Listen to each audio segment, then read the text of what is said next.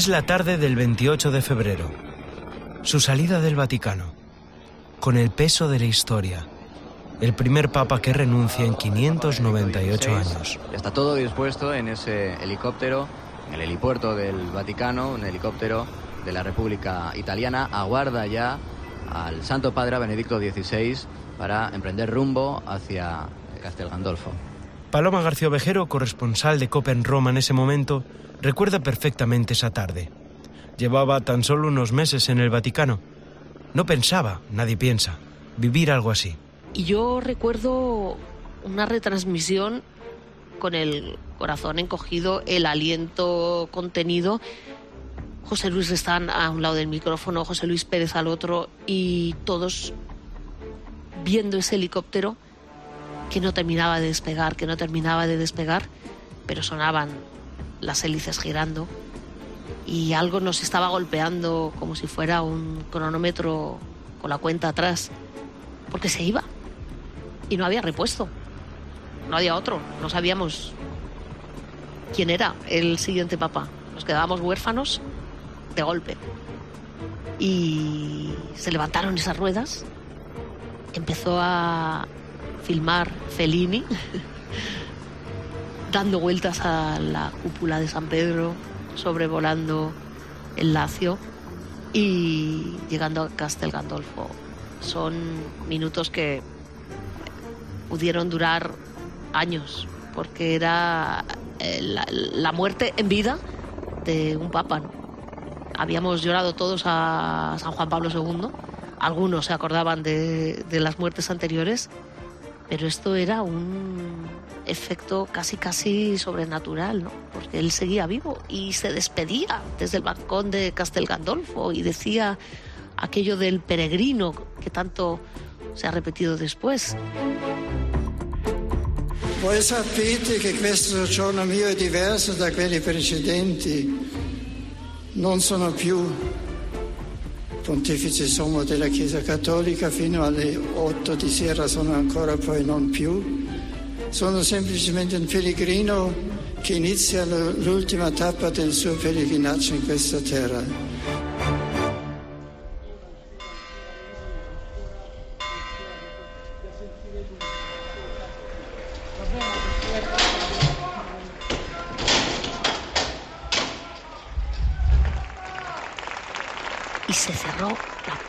Portón de Castel Gandolfo y se retiraron los guardias suizos. Y ahí es como si se te cayeran de golpe todos los años en los que te has eh, apoyado, ¿no?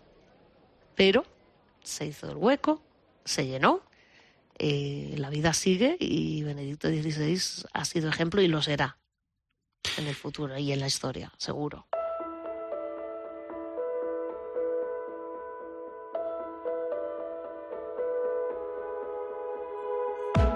Benedicto XVI. El Papa de la Tormenta. Un podcast original de Cope. Episodio 5. El último viaje. No había pasado nada similar desde Gregorio XII, hace casi 600 años. Plena libertate declaro, me ministerio episcopi Rome, successore Sancti Petri, mi permanus cardinalium, di undicesima aprilis bis millesimo quinto commissum, renunziare ita da die vicesimo ottavo febbraio bis millesimo tredicesimo ora vicesima, sedes Rome, sedes Sancti Petri vacet, et competit convocandum. Todos los teléfonos que tenía los levanté y nadie sabía nada. Es más, espero que no se me enfaden, cuando hablo con Rocco Varela y con su secretario me dicen, imposible, imposible, imposible, desmiéntelo, desmiéntelo, que estuvimos ayer con él y no nos dijo nada.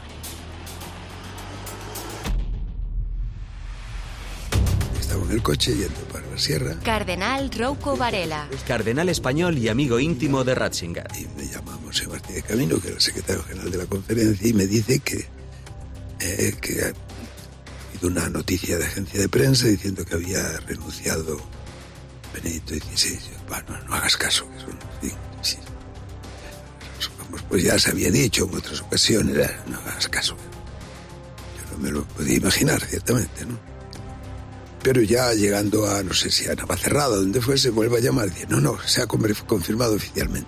No fue por mí una mm, total sorpresa. Padre Federico Lombardi. Director de la sala Stampa durante el pontificado de Benedicto XVI. Y, y yo fui muy, muy, muy sereno en estos días. Eh, mi problema eh, fue eh, cómo, eh, cómo explicar esto con tranquilidad y serenidad al, a un público y a los colegas jornalistas que estaban muy emocionados y que no tenían mi tranquilidad en, en vivir esta experiencia que persona que tiene eh, fe y fe en, el camino de la iglesia con la asistencia del Espíritu y que sabe que eh, después de un papa el Espíritu ayuda a, a, recibir otro papa por continuar el camino de la iglesia. Y estaba totalmente convencido que Benedicto había tomado una buena decisión con, eh, en la oración y en, la, eh, en su razón, en su racionalidad. Solo unos pocos elegidos sabían que el Papa iba a renunciar. Jean-Marie Vian era el editor jefe del Observatorio Romano por aquel entonces. Yo estaba en, me enteré antes, uh, un poco antes, uh, no mucho antes, por, uh, por cierto. fue muy reservada la noticia.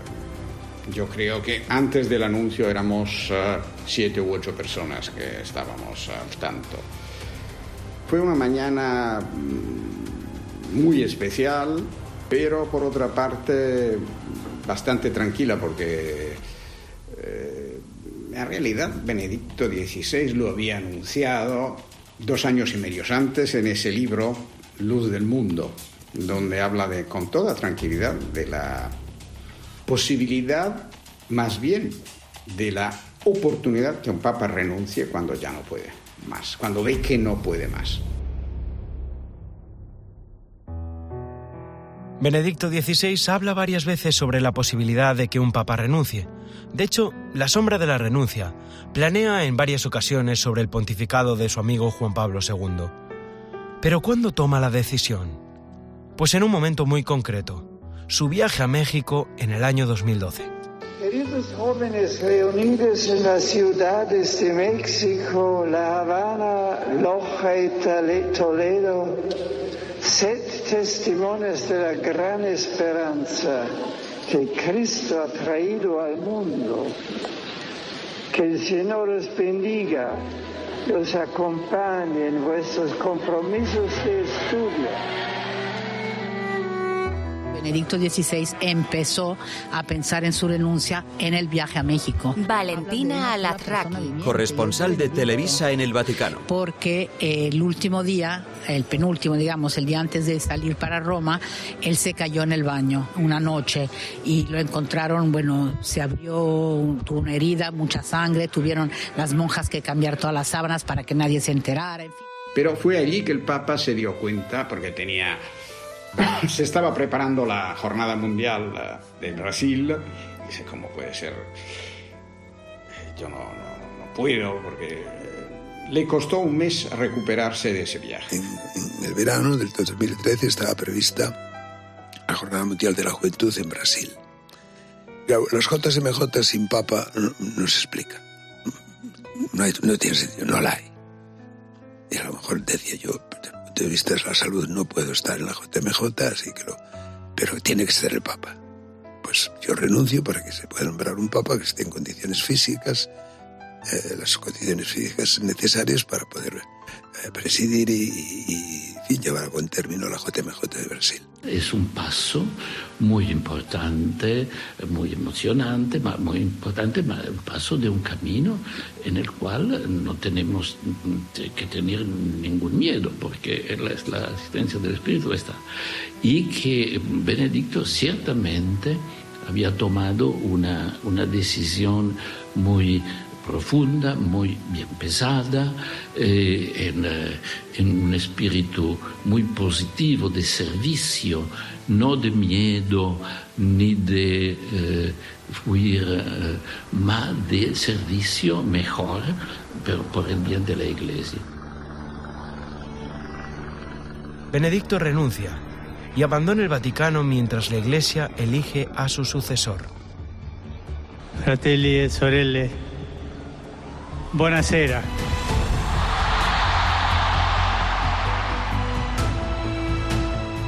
Tan solo unos minutos antes de este saludo, en Castel Gandolfo, suena el teléfono.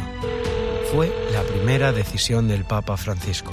No podemos olvidarnos, ¿no? Que lo primero que hizo el Papa Francisco. Eva Fernández, corresponsal de COPE en el Vaticano. Nada más decir que sí a, a la elección como pontífice, lo primero, primero que hizo fue llamar al Papa Benedicto XVI, a, Benedicto XVI, que se encontraba en Castel Gandolfo. Ya sabemos esa anécdota, no, no le localizó en un primer momento, porque justo el, eh, Benedicto XVI lo que estaba era viendo las imágenes ¿no? de, de, la fumata blanca.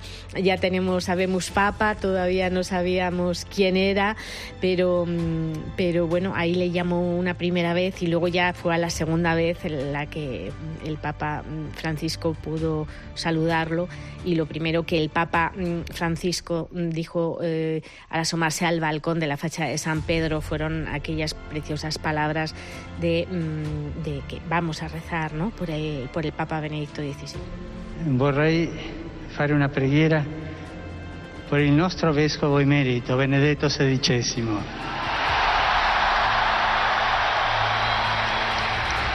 Preghiamo tutte insieme per lui, perché il Signore lo benedica e la Madonna lo custodisca.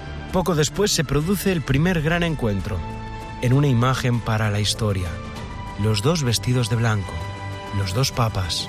Mi ha detto che si chiama la Madonna dell'umiltà. Umiltà, E mi permetta di dire una cosa, ho pensato a lei. Tanto umile durante il suo pontificato. Grazie, chiedo Eh, ci ha dato tanto esempio di umiltà, davvero, Grazie, di tenerezza. Grazie, non dimentichiamola. Grazie. Eh, ho pensato a lei. E commuove, grazie. Eh? Io non conoscevo questa la vocazione della Madonna. Anche io.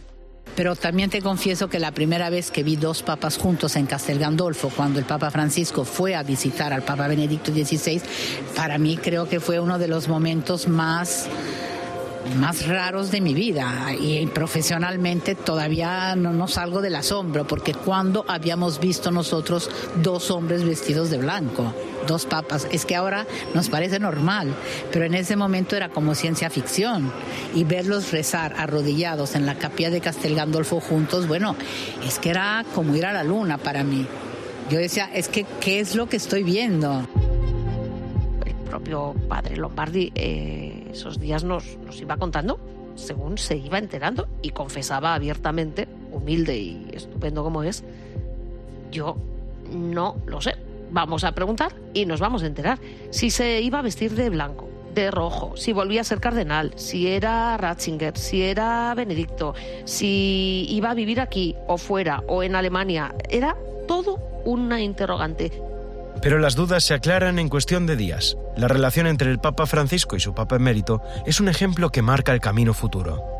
El Papa Francisco muchas veces ha, explicado que para él la relación con Benedicto XVI era tener al abuelo en casa, ¿no? Como tener al abuelo en casa. Entonces le pregunté si, si seguía pensando lo mismo, ¿no? Y, y, él respondió que, que, sí, que es verdad, ¿no? Que cada vez que ha acudido a verles sentía que era como tener al abuelo en casa, eh, que le cogía de la mano, que le dejaba, le dejaba hablar, eh, que el Papa Benedicto hablaba poco, hablaba despacio, pero con la misma profundidad de siempre, ¿no? Y el Papa eh, Francisco se sentía feliz escuchándolo, eh, agarrándole de esa mano, explicaba al Papa que se sentía que con esa unión a Benedicto XVI él se hacía más fuerte, ¿no? Sentía que eh, estar pegado a Benedicto XVI a él le ayudaba a recibir esa savia de las raíces, ¿no? Le ayudaba a seguir adelante.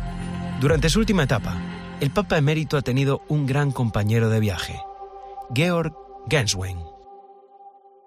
Con 94 años una persona ya no es joven, pero gracias a Dios su salud física y psíquica es muy buena, claro. Es un hombre que físicamente está muy débil. Le faltan las fuerzas físicas, pero gracias a Dios su cabeza está lucidísima. Esto es importante. Y después, por desgracia, tal es así que también su voz se ha vuelto muy, muy débil. Es decir, le faltan las fuerzas pero esto es un proceso fisiológico que involucra a una persona que una vez fue el Papa. Pero está de buen humor. Este sacerdote alemán llegó a la vida de Ratzinger para solo unos meses, pero se quedó hasta el final. Empezó a ayudarle en la que creía que sería su última etapa como cardenal. Ratzinger pensaba que Juan Pablo II aceptaría su renuncia, y el que era su asistente empezó a trabajar en otro dicasterio, por lo que Ratzinger pidió algún voluntario para echarle una mano los últimos meses y los meses se convirtieron en años. Esto que escuchas era algo habitual durante los últimos años. Era normal verles caminando juntos y rezando el rosario por los jardines vaticanos. Georg Gersbein es, eh, es, quien ve la primera, ve cómo despierta, ve cómo mm, ve cómo pasa el día, ve cómo se acuesta, ¿no? Mm, es, estaba muy pendiente de, de, Benedicto XVI. Probablemente esa ha sido una de las grandes eh, funciones en su vida se puede decir que son uña y carne, no hace falta que eh, el Papa Benedicto XVI eh, diga algo porque, porque Georg ya, ya sabe lo, que necesita y lo que quiere y lo que dice, ¿no? Entonces, eh, evidentemente es su persona de confianza. pensemos que en la casa de, mm, de Mater Ecclesia, en los jardines vaticanos, viven muy pocas personas, son una auténtica burbuja. El Mater Ecclesiae fue la casa escogida por Ratzinger, el convento dentro del Vaticano. La madre Begoña Sancho era superior allí. Ellas se cambiaron de casa poco antes de la renuncia. Pensaba que los planes para su convento eran otros. La llegada de unas madres agustinas. Pues la verdad que me cogió tan de sorpresa porque mm, nosotras el último, o sea, en octubre del, del 2012 estábamos en el Vaticano y iban a ir a esa casa las agustinas, las agustinas a, pues a reemplazarnos a nosotras que ya terminábamos, ¿no? Habían ido ya a visitar el monasterio y todo. Y nos quedamos muy sorprendidas cuando nos dijeron, no, ya no es una casa sencilla, como para siete personas así. Y bueno, la verdad es que para vivir un papa, pues como muy pobre, ¿no? Me parecía a mí. Y no tenía en ese momento que estábamos nosotras, pues no tenía ascensor ni, ni tenían las, las habitaciones baño ni nada. Era pues muy sencilla y con un jardincito y no había más. Y allí ha pasado sus últimos años, entre libros y decoración alemana, con las marcas de la tiza en las puertas durante el Adviento, y rezando, esperando su último viaje, mientras cumple esa promesa que hizo en el balcón de Castel Gandolfo. Estoy muy agradecido por vuestra oración, que he sentido, como dije el miércoles, incluso físicamente. Aunque ahora me retiro, en la oración estaré siempre cerca de todos vosotros. Y estoy seguro de que también vosotros estaréis cerca de mí, aunque para el mundo permanezca escondido. El mundo